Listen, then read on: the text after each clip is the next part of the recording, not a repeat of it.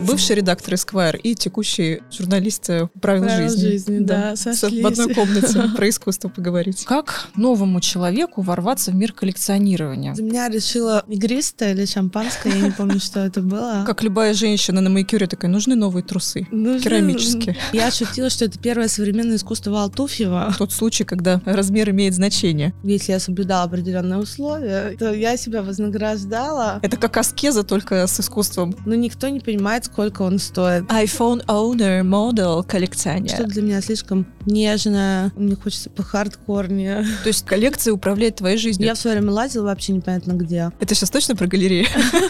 А если Пош начнет писать картины, ты будешь их покупать? Извините все, кто это услышит. Лайфхак для тех, кто хочет начать коллекционировать искусство. Смотреть, что покупает культурный столер.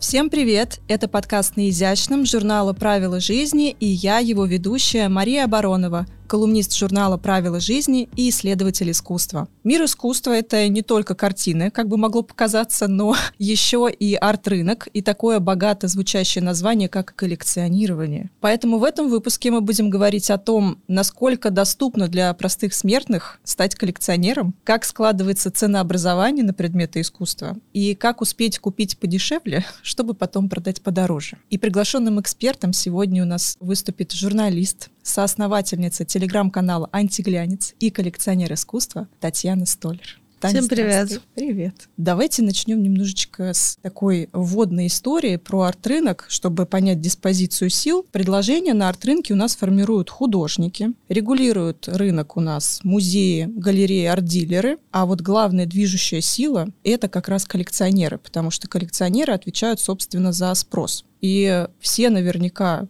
наши слушатели, ну или не все, но, по крайней мере, многие, слышали, как в прошлом году у нас гремела выставка коллекции братьев Морозовых. Часто у нас собирают в одной экспозиции коллекцию Щукина. Огромный вклад в авангард сделала коллекция Георгия Костаки. И я пока готовилась к выпуску и читала про коллекционеров, чтобы вдохновиться, у меня создалось впечатление, что коллекционер — это такой супермен, потому что коллекционер влияет просто на все в мире искусства. И на ценность, и на историю, и на память художника и его произведений, помогает аудитории узнать работы художника. И судя по топу современных коллекционеров, создается впечатление, что попасть туда престижнее, чем Forbes. И вот после попадания в Forbes 30 до 30 ты, видимо, решила расширять зону владения. Как ты решила начать коллекционировать? Расскажи. Ну, за меня решила игристое или шампанское, я не помню, что это было. Я никогда не планировала коллекционировать, хотя много лет писала про искусство, ходила по всем выставкам, всех знала. Но я всегда думала, что это страшно дорого, и никогда мне не поднималась рука спросить, а сколько это вообще стоит.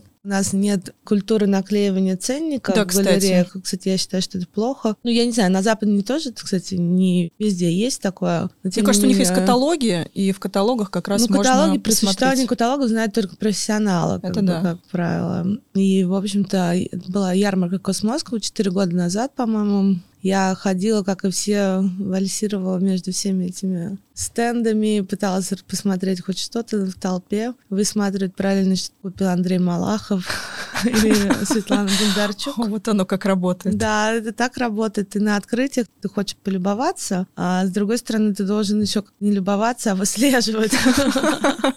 Выслеживать покупателей, чтобы потом написать, а этот купил то-то, а этот то-то. Я увидела на стенд галерея «Фрагмент», которая на тот момент была в России, Сергея Гущина, моего знакомого и увидела эти гобелены Данине. Я на тот момент не знала ни Данини, ни гобелены. Не что такое гобелены. Я увидела, там были олени и ковер с оленями, гобелен с оленями, и надпись «Не выходи из комнаты, не совершай ошибку». О, точно. Да, и я такая подумала, блин, а я под таким гобеленом спала все детство в деревне у бабушки и дедушки. То есть Сердечко сразу ёкнуло. Сердечко ёкнуло. Ну, я такая, блин, наверное, это дорого, не буду даже спрашивать, типа, что, какая, ну, ты сама знаешь зарплаты колумниста. К сожалению, знаю. Это огромные деньги, вы не подумайте. Да, Очень престижно. Ну, а я на тот момент была редактором, собственно, Эсквайра. Бывший редактор Esquire и текущий журналист э, правил, Правил жизни. жизни, да, сошлись. В одной комнате про искусство поговорить. Потом я вышла, как обычно, сделала еще круг, выпила игристого. Такая думаю, блин, а сколько же это стоит? Мне так интересно стало. И я такая подхожу к Гущину, говорю, а можете ценники прислать? Посмотрю. Смотрю, стоит 100 тысяч. А у меня зарплата на тот момент была 90. Но мне то ли премию дали. Короче, в этот самый момент, когда я шла с этим бокалом, мне звякнул телефон, мне пришла зарплата. И как раз... Знак судьбы. Знак Божий. И я такая, ну тут все очевидно, беру, лихо такая схватила. Я Картину просто и побежала, не стала платить. Нет, я такая беру, мне ее потом привезли, мне ее не сразу выдали, я шутила, что это первое современное искусство Валтуфьева.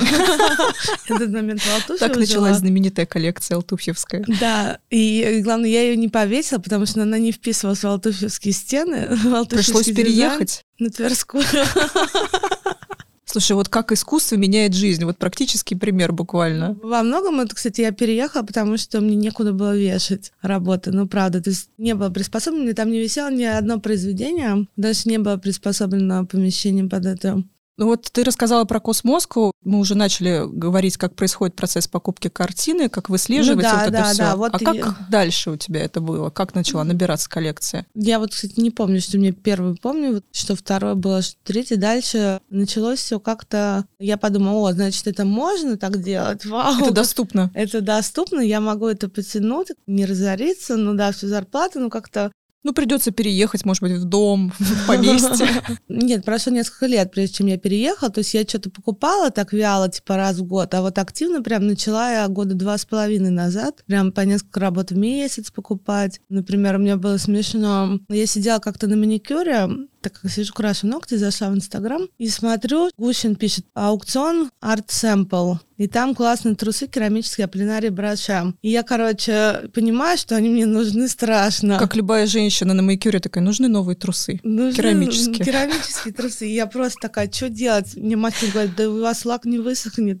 Я говорю, все, останавливаем процесс покрытия, еду. на За аукцион». трусами Я срочно. пишу кому-то из девочек из Art Sample, я сейчас приеду за ними, они говорят, да это же аукцион, да не факт, что возьмешь. Я такая, я возьму. Я приезжаю просто с ненакрашенными руками и такая, и хватит. Процесс выслеживания, он довольно обширный. Я очень много на кого подписана, то есть в Инстаграме я подписана на всех молодых. А я захожу в профили этих молодых художников и смотрю, на кого они подписаны. Потом я хожу на выставки всех институций. Школа дизайна. Мне там не все, например, нравится. Высшая школа экономики, у них есть школа дизайна. Мгм. Но я хожу на все просмотры. У них есть галерея тоже, молодое искусство. То есть я хожу, смотрю на вот этих всех начинающих и отслеживаю, что вообще происходит. На все ярмарки молодые. Прости господи, хожу на винзавод.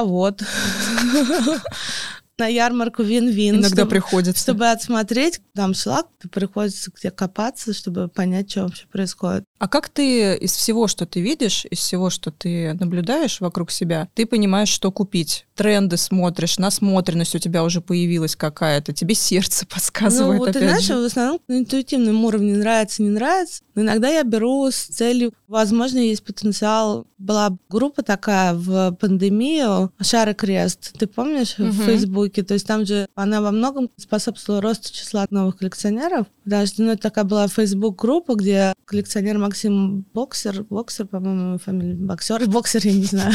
Может быть, он боксер, который боксер. В общем, он выкладывал, начал новую волну коллекционирования. Художники выкладывали свои работы, ты напрямую мог купить просто пост в Фейсбуке, видишь, и можешь покупать, там недорого было. И вот однажды я там увидела работу Вани Волкова, такого художника, которого, кстати, пару лет назад пытались засудить за то, что он гигантскую фекалию выложил на Марсовом поле. А после этого статую глины установили около ГЭСа. И ничего. Так нет, это, до установили. То есть вот они, двойные стандарты. Да, у них просто Марсово поле там считается местом массового захоронения. Нельзя там оскорблять никого. Вот. Оскорблять никого Глину нельзя. раньше установили. Ваня Волков, у него такие работы на серой ткани были, такие желтым цветом прикольным. Мне кто-то говорит из пиарщиков, ты знаешь, у Антона Белова уже в коллекции, типа Антон купил его. Я такая, да ты что? Надо срочно. Я пишу этому Ване, говорю, а где ты живешь? Он такой, в Подмосковье, в городе Протвин, это закрытый город. Я такая, мне похер, извините за мат. Я приеду. А тогда еще пропуски, вот эта вся система. Я там прошу кого-то со мной поехать это Просто триллер у тебя был. Я пришла к нему домой. Давай хватать все, что лежит. А он был в курсе? Ну, я четыре работы купил сразу. Он вообще офигел.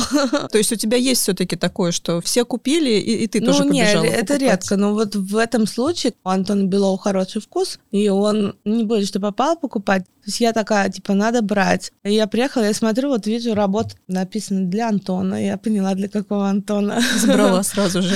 Нет, забрать не получилось. Ну, это, кстати, известная такая история, когда какие-то известные, например, коллекционеры или арт-дилеры начинают говорить, естественно, не случайно, кстати, про то, что какой-то художник прям лучшее, что было в их жизни, как было у Ларри Гагосяна с Кунсом, которого угу. он просто всем говорил, такой, Кунс, просто, если вы не купите, это новый гений. Просто, да? да. И потом он настолько распиарил, что Кунс не успевал делать свои скульптуры, хотя они у него на фабрике поставлены на поток, и против него даже подали в суд за то, что он сорвал сроки и так далее. То есть там какие-то миллионные иски. Но, тем не менее, Кунс стоит, все знаем сколько. Очень дорого, очень-очень. Кстати, вот пришли к деньгам с тобой, поговорим про мирское и приземленное как раз. Вот я понимаю, как работает механика ценообразования на аукционах Кристис Сотбис, как они учитывают факторы и какие факторы, да, то есть это имя автора, известный он уже или нет, национальность автора, как ни странно, как продаются его произведения, размер картины, тот случай, когда размер имеет значение. Да возраст автора в момент создания картины. То есть эйджизм, как он есть, опять же. Дальше Если в самое... клубе 27, да, да то вообще отлично. идеально, да, баски. Сюжет, период создания картины, история, которая стоит за картиной. Вот это все, что я обожаю. Ранняя смерть, чтобы работ было поменьше. Какие-нибудь психические заболевания, несчастная любовь и так далее. Или, например, провинанс успешный, как было с Ротко, с его картины «Белый центр», который был у Рокфеллера, по-моему, 47 лет. Тот его купил за 10 тысяч долларов,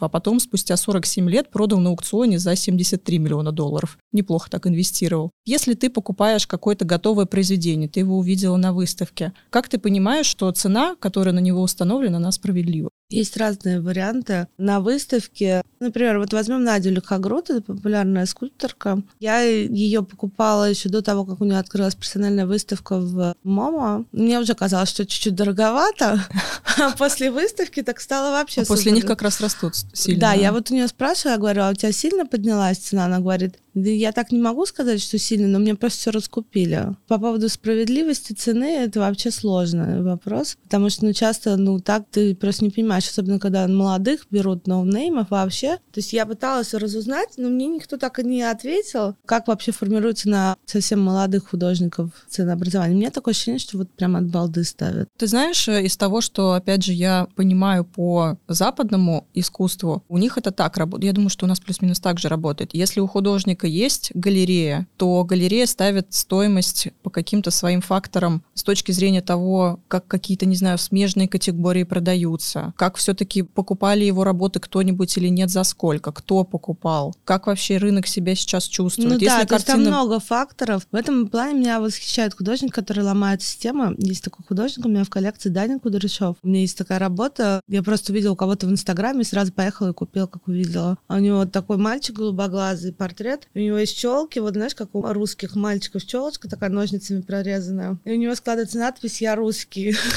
Я это как увидела, такая, ну мне надо это брать. Ну сейчас сто процентов. И он, ты понимаешь, например, я говорю, Даня, у тебя есть галерея? Он говорит, зачем мне галерея? Через Инстаграм продаю. Вот, кстати, в пандемию намного выросли продажи искусства, потому что многие сделали онлайн-просмотр работ, возможность проводить онлайн-аукционы, чего не было, кстати, у Кристи без тех же самых Philips. Ну вот и многие в России, я тебе так скажу, ну, из кого я знаю, очень немногие умеют сами себя продавать. Вот он меня восхитил, ему 21 год или 22. Ничего себе. И он продает свои работы через Инстаграм, устраивает онлайн-аукционы на свои работы. И то есть у него там очень хорошая, качественная аудитория собралась, он сам себе пиарчик. И вот это новый подход, который я заметила, меня искренне восхищает. Кстати, наши слушатели, может быть, не знают, но с современными художниками, которые все еще живы, очень часто договариваются, как в былые времена, как говорится, оставляют заказ на какую-нибудь работу. И вот у тебя в коллекции как раз современное искусство угу. ныне живущих художников. Появляется кто-то новый, ты пошел написать картины, ты увидела какую-нибудь одну первую, не знаю, в Инстаграме или на Космоску где-нибудь, и ты тоже хочешь себе его картину. Как ты будешь договариваться с ним, что ты хочешь увидеть на картине, какая она должна быть? Ну, смотри, работает? у меня, например, вот есть сейчас один проект, я прям все карты раскрыть не могу, будет мой коллекционерский, кураторский проект. Я, в общем-то, больше чем год, полтора-два заказывала картины. Если я соблюдала определенные условия, то О. я себя вознаграждала. О, это как аскеза, только с ну, искусством. Ну, ну да, да. То я себя вознаграждала работами современных художников. То есть я им давала задания на определенную тему сделать работу. То есть в самом широком смысле, кто как понимает. Такая свобода полная. И в конце я получала арт-сюрприз. То есть мне прислал, например, Ваня Горшков, воронежский художник, прислал мне вот такой огромный 2 на 2 ящик деревянный. Мне грузчики тащат, говорят, а что там такое? Я говорю, да я не знаю. Потому что я не знала, что там внутри. Что, где, когда, что в ящике. Да, да, что в черном ящике. Вот я получала такие посылки со всего из Томска, вот малышки, группировка малышка. Две сестры, которые у них сейчас выставка была в библиотеке гаража, розовая такая тотальная инсталляция. Я их там увидела и такая, я хочу, чтобы они мне сделали. Я просто пишу в Инстаграм, привет, то есть я такой, такой, я коллекционирую. У меня есть такой проект, у меня есть такие ребята в коллекции. Если вам интересно, давайте по зуму поговорим. А влияет то, что, то, что у тебя в коллекции, делает да, как-то Ну, кто-то спрашивал. Mm. Я на всякий случай стала говорить. И типа я говорила, в этом проекте принимают участие вот такие-то, вот такие-то, чтобы они как бы понимали, кем они будут окружены. Получается, 9 час работ, и только одна отказалась, потому что она не успела. И то она не отказалась, формально пропала. Одна все хорошо. Моя Насыбулова, надеюсь, ты это слышишь. Пожалуйста, объявись. Да, а так ты просто договариваешься. Я со всеми, с кем могла лично встречаться, встречалась лично, в мастерскую ходила, вот Ульяне Подкорытовой, например, я ходила в мастерскую, чтобы договориться, посмотреть, мы на одном вайбе вообще или нет. Просто человек сделает хотя бы что-то. А еще самое прикольное потом, это когда тебе вручают, если кто-то вручал, присылал, например, Аполлинария Броше, брошь, она вручала лично. Она пришла со свертком, и я такая думаю, вот что мне делать, если не понравится? Вот как, как мне держать? это отыграть? Как держать лицо? И благо понравилось, поэтому не пришлось держать лицо. Тоже было бы нехорошо, если бы она из подкаста об этом узнала.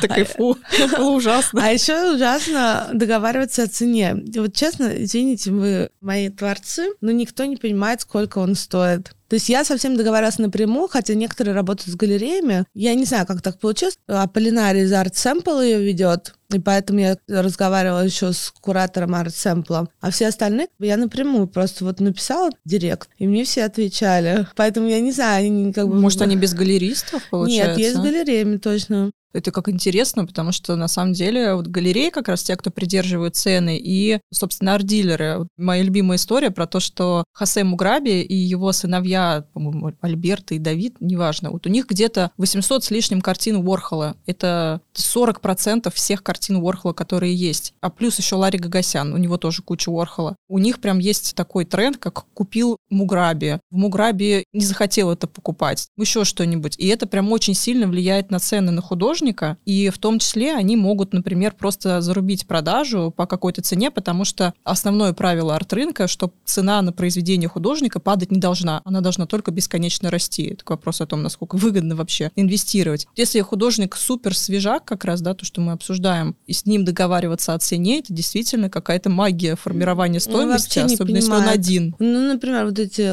художницы-малышки, они из Томска, я говорю, у них инсталляция в библиотеке гаража, то есть главный музей современного искусства в России, гараж. И они вообще не поняли ценник. То есть они такие говорят, я говорю, слушай, ну давай хотя бы в два раза больше. Вы что-то не понимаете. Мне прям Ты аж... сама прям поднимаешь да, на них цену. Да мне аж какая... обидно стало, потому что как так, нельзя так. Как это мило. Кстати, про музей уже несколько раз упоминали. Я тут была на паблик-токе, где заместитель генерального директора Новой Третьяковки рассказывал, как они работают с современными художниками, потому что у них есть все-таки экспериментальный фонд. Ну, они не особо выставляют. Да, они иногда что-то вывешивают, она как раз рассказывала, что у них есть специальная комиссия, комиссия голосует, они больше 90% тех, кто хочет к ним в экспозицию, отметают. И есть такая вещь, как то, что они оценивают фактор не однодневка ли художник, что, может быть, у него была одна-две успешные выставки, и все, а дальше нет смысла его держать, он сдулся, не пишет больше и так далее. Ты можешь уже сейчас понять, спустя два с половиной года коллекционирования, однодневка художник или нет? Те, кого ты покупал искала новых? Как их путь развивался дальше? Я поняла, нужно все-таки ориентироваться на какое-то внутреннее чутье, потому что я брала некоторые работы, которые мне советовали. И я вот смотрю, и мне не нравится, как они вписываются в коллекцию, я поэтому сейчас я буду в новую квартиру переезжать через какое-то время, я делаю этот ремонт.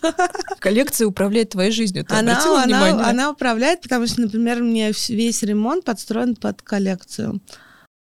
Но ты не хочешь ее вывешивать где-то в другом месте все-таки, ты но, ее поближе но, к сердцу хранишь. Не, ну поближе к себе, да. А, ну куда? Она пока не такая большая, мне под 40 объектов. Ну неплохо, кстати. Опять же, да, с Третьяковкой я так удачно зашла и посмотрела экспозицию 20 века, давно не наблюдала ее, не очень Ну любила. я недавно там два раза ее смотрела. Вот, и видела, наверное, ее перевесили очень, не знаю, как давно, кстати, но вроде как не супер давно, перекрасили часть стен и развесили по хронологическому порядку, что очень логично для 20 века так реально легче смотреть. И там есть стена, я увидела, наверное, Георгия Денисович Костаки как раз, который... Ой, это мой любимый коллекционер. Вот, кстати, очень у многих любимый. Здесь даже забрать картину, которая была в коллекции у Костаки, это прям вообще для коллекционеров, насколько я поняла, это какая-то безумно крутая вещь. У него, кстати, в коллекции есть пейзаж Малевича, просто безумно да? красивый пейзаж Малевича, пейзаж. прям невероятно mm-hmm. красивый, и он как раз висит. И вот они сделали, понятно, что коллекция, когда Костаки уезжал из России, он был вынужден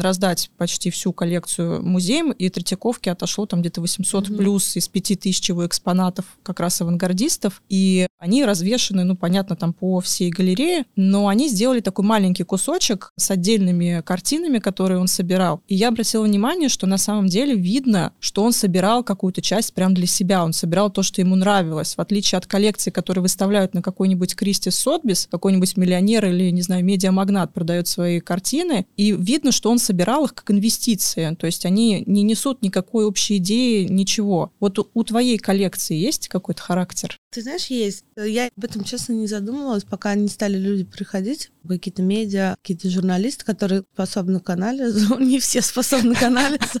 Не все способны. И не только в искусстве. Да, и они такие говорят, вот у тебя какая-то русскость такая, то есть русскость. русский дух, здесь Русью пахнет, то есть Русь... Березки? Да не то, что березки, вот знаешь, что такое русское ностальгическое, потому что такое детское, наивное. Еще такая хулиганистость какая-то, панковость какая-то присутствует. Я бы сказала, что это вот эти три основы каких-то. А ты думала уже продавать что-нибудь из коллекции? Я сейчас буду продавать. Для меня будет такой опыт, потому что мне не все влезет в новую квартиру. И я хочу пересмотреть. Я поняла, что не все вот эти три тезиса русскость, панковость и детскость, не все вписывается, а мне хотелось бы, чтобы она была целостная.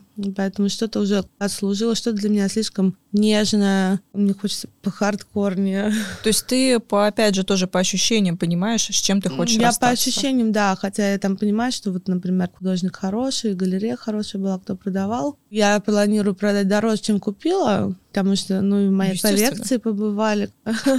Это вот, вот как раз он провинанс пошел. Да, да, да. И выставки у них были в основном ориентируются на чувство, когда покупаю, но, видимо, тут мой как бы бэкграунд и журналистский, как человека, который в этом много... Тебя оптика все-таки есть, наверное, Оптика какая-то. есть, и я вижу реально, потому что на заказ сделана работа Артема Филатова из Нижнего Новгорода, студия «Тихо». И сейчас он бац, признали главным художником фонда Moscow Foundation. Я такая, блин, а у меня вот классно есть его работа, и я его просто приметила, потому что я была восхищена его работой одной. Как это так получилось, что я захотела его одним из первых, чтобы он мне сделал и он на заказ, да. Вот так. А вот действительно, ты знаешь, вот то, что мне было интересно всегда с точки зрения современного искусства, его покупки, коллекционирования. Вот я понимаю, как было до 19 века. Есть эпоха, есть какое-то течение, и в рамках этого течения, даже когда ты смотришь развеску по эпохе, ты понимаешь, какой художник действительно был великий. Вот у него была фантастическая техника, он так писал. Ты смотришь, и даже его ученики в многих случаях сильно не дотягивают. В современном искусстве у всех уже и материалы одинаковые, то есть доступ, да, какой-то одинаковый, и техника одинаковая. Нет такого, что тебе нужно какой-нибудь лазурит выискивать или много денег на него тратить. Даже идеи в основном, они плюс-минус одни и те же, за исключением, наверное, тех, которые, ну, отражают контекст, который вот сейчас новый какой-то произошел, и современный художник его рефлексирует. И да, действительно, такого контекста до этого не было, это прям свежак. Вот как определить, все-таки даже с точки зрения насмотренности, или вот ты смотришь на свою коллекцию, вот как это можно сделать? Вот человек приходит на выставку, и вот оно, вот кроме как то, что нравится, вот если ты хочешь более профессионально к этому подходить. Более профессионально ты должен много смотреть. Насмотренность решает вопросы коллекционирования. То есть ты должен ходить на реально на всех от no name -ов, маленьких каких-то галерей, каком-нибудь электрозаводе, галерея, например, треугольник, хорошая галерея, я не знаю, есть сейчас или нет. Я в свое время лазила вообще непонятно где.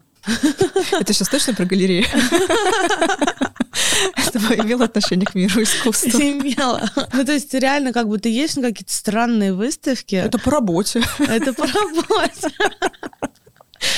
Ну, то есть реально ты должен прошаренным быть. Ты потом просто начнешь отличать, когда уже ты насмотренный. Только так это работает, мне кажется. А вот ты вначале, кстати, говорила про то, что ты отслеживала, что там Малахов купил и так далее, кто-то да. из селебрити. Да, а вот если интересно. кто-то из них начинает писать картину, я знаю, что Сталлоне пишет картины, Тим Бертон, Дэвид Линч, Не, ну, что-то. селебрити арт — это отдельный жанр, но это безумие какое-то. А если ну, Пош ты... начнет писать картины, ты будешь их покупать? Нет. Юль, прости. Ну, я пыталась. А вот ты знаешь, смешно про Пош и картины. Короче, у Юли был день рождения. И я решила на день рождения подарить портрет. Я выбрала художницу просто по Инстаграму. У нее ник был «Луна зло». Не помню, то ли я кого-то попросила скинуть мне, кто портрет рисует, ну, кого-то из, то ли куратора, то ли mm-hmm. что-то такое. И, короче, Юли нарисовали очень красивый портрет, он мне ей подарила, она довольна, все такое. И я иду на Cosmoscow такая, и бац, вижу, что это «Луны зло», огромный стенд на Cosmoscow, на котором Татьяна Навка пасется, и все Пош висит. Пош не висит, Пош уже дома у Пош висит. А тут как бы бац, и очень популярный стенд. Я думаю, вот как так получилось, что я выбрала из всех, а мне прислали человек 15, я сама отобрала человек 15 художников, я выбрала именно ту, которая на Cosmoscow потом пользовалась популярностью. Теперь у нее стоит не столько-то умеренно довольно-таки цена, а в разы больше, потому что она на Cosmoscow поднялась. Лайфхак для тех, кто хочет начать коллекционировать искусство. Смотрите, что покупает культурный сталкер. А есть еще анти-лайфхак, как не надо делать. Вчера я заблокировала одного художника, потому что он мне стал писать «Привет, а ты каких художников собираешь? Ты коллекционер? Каких ты мне художников?» А ты точно продюсер? Да, да, да. А ты каких художников собираешь? А меня есть для тебя букет я не отвечаю. Он такой, ну, в смысле, на холсте букет я тебе нарисую. Ты любишь картины с букетом? Арт-харассмент. Просто я заблокировала Безумие. немедленно. Не делайте так. Еще такой вопрос к тебе. Вот я пока готовилась, прочитала такую мысль ученого-экономиста, как ни странно, но он еще тоже коллекционер, который сказал, что предметы культуры когда они докажут свою полезность потребителю, который готов их приобрести, превращаются в товар ты после покупки продолжаешь относиться к картинам как к предметам искусства? Или ты начинаешь к ним относиться как к товару инвестиции? У меня как бы две стены есть. Одна стена — это как вот все сразу заходят ко мне домой, говорят, вот эта стена у тебя мощная, потому что она такая уже музейного уровня, то есть все классно, а вот вторая стена, она как бы не очень. Вот которая не очень, я ее больше воспринимаю как коммерческое что-то, потому что я знаю, что это я купила, потому что художник более популярный, это мне посоветовали. Без такого вклада души брала.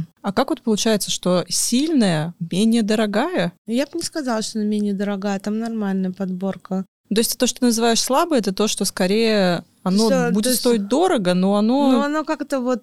Без души, без может души, быть, немножко. Да, как-то вот так. А мне кто-то еще сказал, вот ты когда свой проект кураторский сделаешь, ты это будешь продавать вещи? Я говорю, ну это же для меня сделано, как я могу продать? Это я не продам. Это же мои дети. Это мои дети, да. Вот к вопросу, кто как относится, самое интересное наблюдать, как мои родители относятся к современному искусству. Так, так, это всегда Потому интересно. что мои родители, они те люди, кто отвечает за развеску, папа с дрелью и молотком. И, например, вот они увидели трусы, признали брошь, я еще их повесила прямо над кроватью. А ты прям керамику повесила ее? Да, да, она там с дырочками такими. Интересно, где дырочки в этих керамических трусах? Пытаюсь как-то разжечь немножечко интерес к этой коллекции еще больше. И мама такая говорит, нет, ну это стыдоба. Надо вешать это в казарме у солдат, как бы, чтобы им а полегче было релевантное место, да? Да, да, да. И еще я обожаю задавать вопрос, сколько это стоит. У папы что-то выше 15 тысяч рублей, ценник не поднялся ни разу. Слушай, может быть, твой папа консультирует всех молодых художников? Поэтому цена такая. Они такие, ну, 15 максимум. Ты говорил, что ты позже дарила портрет. А вот если для тебя э, искусство Ой, хороший подарок. Тема. Вот я могу сказать, что я сама грешна. Я дарила э, два раза. Я дарила Янковскую для своего друга, который коллекционирует современное искусство. Но он искренне был рад. И либо он так хорошо сыграл, либо правда попало. И заказывала для своего друга, который достаточно далек, как мне кажется, все-таки от коллекционирования искусства и вообще от понимания глубокого искусства, у молодого художника расписать баскетбольный мяч болидами Формулы-1. Он любит баскетбол, mm-hmm. я Формулу-1, и вот мы это очень красиво совместили. Все-таки. Короче, это больная тема. В этом году просила на 30-летие не дарить искусство, все равно получила. И тут вот вопрос, а что с ним делать? Понимаешь, очень сложно, извините все, кто это услышит, что я так говорю. Вот, например, подарили мне в этом году одного классного художника. Я сначала его не признала, что это он, Яков Хомич. Мне вот моя подруга Надя подарила. Я сначала его не узнала, я его сто раз видела, я на него в Инстаграме подписана, и только потом, когда я стала гуглить, смотреть, я поняла, что я его знаю, что мне нравится его работа, но конкретно это мне не очень понравилось. Это на слабую стену.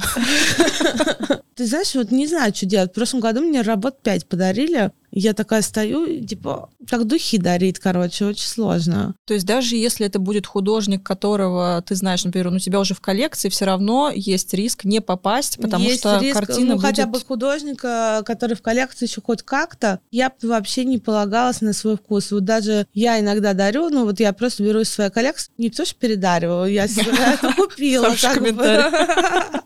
Это другое. Это другое, да. И вот просто дарю из своей коллекции какие-то вещи, потому что коллекция уже большая, можно подарить. Правда, друзья, лучше не делайте так. А тебя коснулся, кстати, массовый тренд скупки NFT. Я вот грешна, у меня вот мертвым грузом теперь они висят на одной бирже, и все. Я не лезу туда, в чем не разбираюсь. Я вообще не разбираюсь в этом NFT. У меня плюс был опыт с инвестициями банковскими, когда у меня упало все существенно после понятно чего. Я такая, нет, в NFT я не полезу. Не твое. Не мое, да. Меня всегда было, знаешь, когда они начали очень сильно расти, когда начали продаваться на аукционах, я даже говорила с арт-дилерами, и с некоторыми коллекционерами. То есть те, кто понимают, как все-таки это сделать и умеют сыграть вот на этом рост падения и заработать на разнице, ну, они еще да. уметь. Но в основном это довольно такой еще не прижившийся способ, потому что все придерживаются олдскульного материального хранения. То есть вот эта любовь к тому, чтобы можно было окэшить что-нибудь, вот знаешь, да, потрогать, потому что NFT на какой-нибудь склад в офшорной зоне не положишь все-таки. Да, да, да, я очень скептически, честно, настроена как NFT, мне кажется, что все это накроется. Вот давай суммируем с тобой, как новому человеку ворваться в мир коллекционирования. Мы с тобой проговорили уже про выставки. Как хочешь начать? У тебя не очень много денег, например платформу типа объединения, Art Sample, который представляет собой маркетплейсы артом, и где как ты можешь купить ту же Надю Лихогруд подешевле, потому что это маленькая какая-то работа, начинаем, а если не Надя, то кого-то похожего найдешь. Да, там не факт, что у всех музейная история выставочная будет, но я бы с такого начинала, с каких-то небольших таких историй. На все выставки ученические, студенческие, все ты должен знать, везде ходить. Развивая Инстаграм, подписывайся на всех молодых. Смотри, что покупает Малахов. Ну, Малахов, у него, блин, все-таки широкий такой вкус, ярко эксцентричный. Ну, я так понимаю, что из того, что я слышала, он как раз относится как к инвестированию очень во многих Ну, моментах. во многих, да, да. У него и крупные какие-то работы такие есть уже не уровень просто для себя купить, порадоваться. Выставки студенческие, и ну, Вы должны понимать, да, какая у вас цель. Например, у меня цель все-таки для меня это покупка искусства, это эмоция. Я покупаю эмоции, кайф. Мне приятно сидеть дома и смотреть по сторонам, что вот у меня какого все красиво тут висит, чтобы кто-то пришел и восхитился. Это вот так. Надо понимать, зачем вам. Если у вас стратегия скупить все и потом продать лет через 5-10, ну это другая история. Это нужно продумывать, это надо по-другому изучать. Это я бы сходила на какие-то курсы арт-дилеров и смотрела, чему там обучают.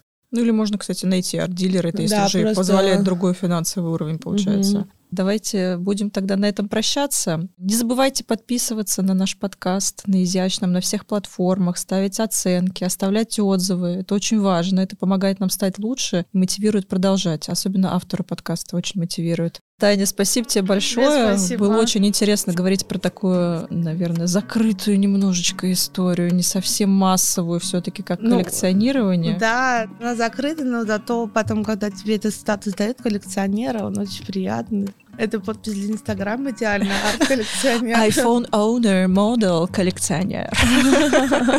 Причем первые два на английском, а потом уже по-русски опять запишется. Все. До встречи в следующем выпуске. До свидания. Всем пока.